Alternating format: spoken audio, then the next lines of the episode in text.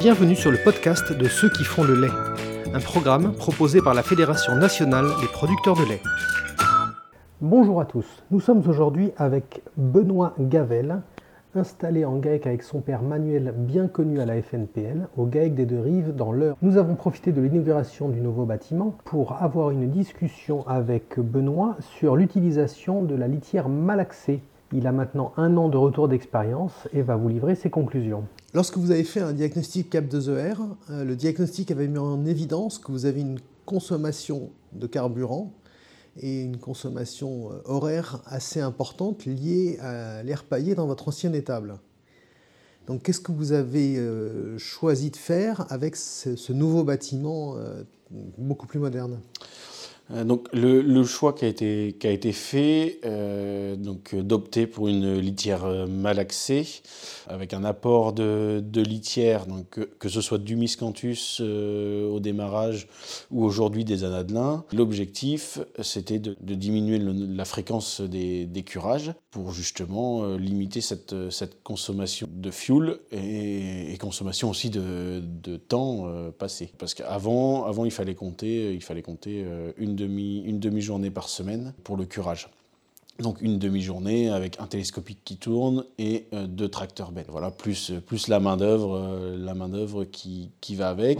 Et il fallait également compter sur une heure à une heure et demie, suivant les périodes de l'année, de paillage euh, avec un télescopique et une pailleuse. Quoi. Donc ça générait tout au long de l'année voilà, des heures de main-d'œuvre, des heures de, de, de consommation de carburant par les, par les machines. En termes de consommation de fourniture, avant c'était de la paille voilà. en, termes de consommation de fourniture, on consommait environ euh, 700, 700 tonnes de paille à l'année.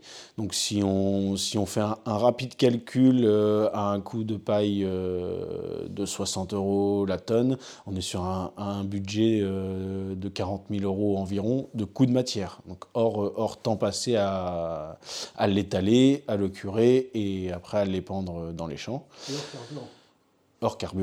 Donc vraiment de coûts de matière pure. Bon, on était, euh, comme on a aussi des, cultures à côté, on était presque autosuffisant en paille, mais bon, voilà, ça, a quand même, c'est quand même du temps à passer pour le pour le botteler. Ce que tu consommes, c'est ce que tu vends pas. Voilà, ce qui est consommé, c'est ce qui est pas vendu ou ce qui ne reste pas euh, au champ. Le miscanthus, euh, c'est un coût global je dirais divisé par deux si on part sur, si on part sur trois curages à l'année.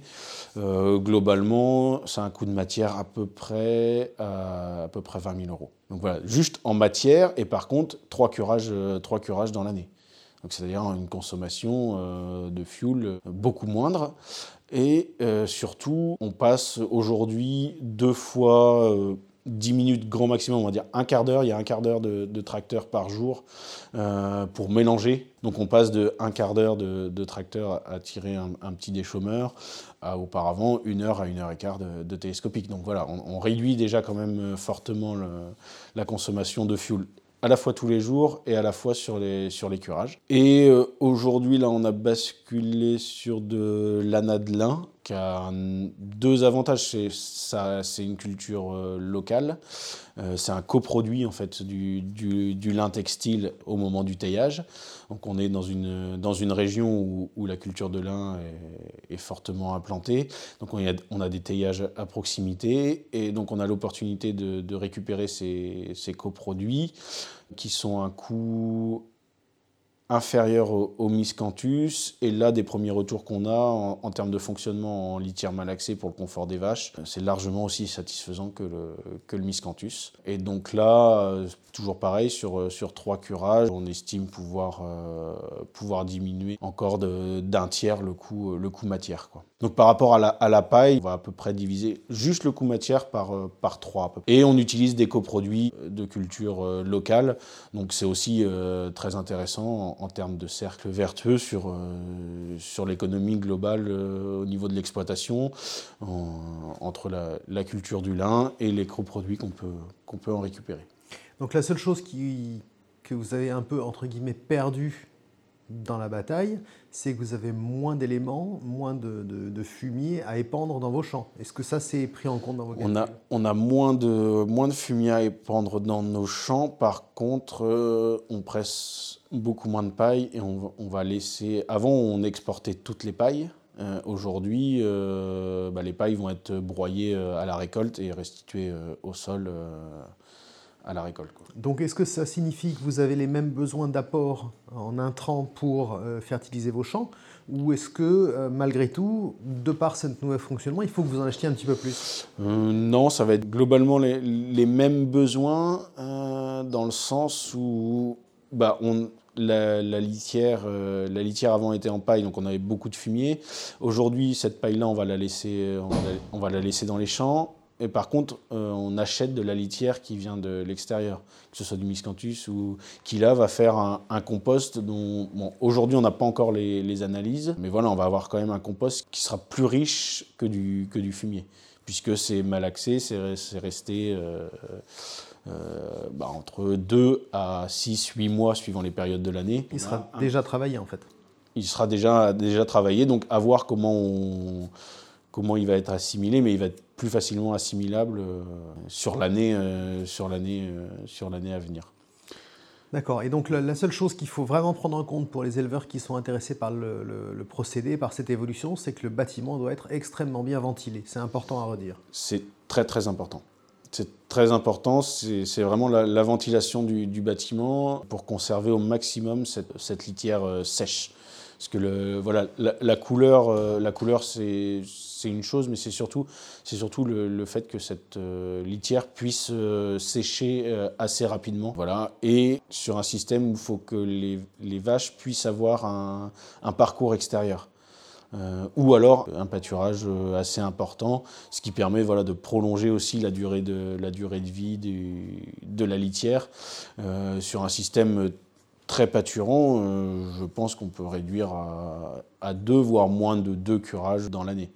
Après, voilà, parce que forcément, la, pression dans le bâtiment est, plus faible. Quand, euh, voilà, mais c'est un très bon système. Euh, enfin, en tout cas, nous, il nous convient très bien. En termes de charge de travail, c'est du travail qui est mécanisé. Nous, ça nous, ça nous semblait aussi important par rapport à ce qu'on pouvait voir d'un entretien de logette qui est quand même plutôt effectué à la main. En termes d'efforts physiques ou en termes de, de troubles euh, TMS euh, par rapport euh, bah, aux associés ou, aux salariés, bah, ça a aussi joué dans, le, dans la balance. Donc c'est important pour le bien-être de l'éleveur et c'est très important pour le bien-être de l'éleveur. Et en, dernière question pour terminer, au niveau santé animale, est-ce que vous avez déjà noté une évolution sur le nombre de boiteries ou sur le nombre de mammites qu'il y a dans votre troupeau euh, alors, sur le nombre de, boiteries, on était en, air paillé euh, avant. En, nombre de boiteries, c'est assez faible.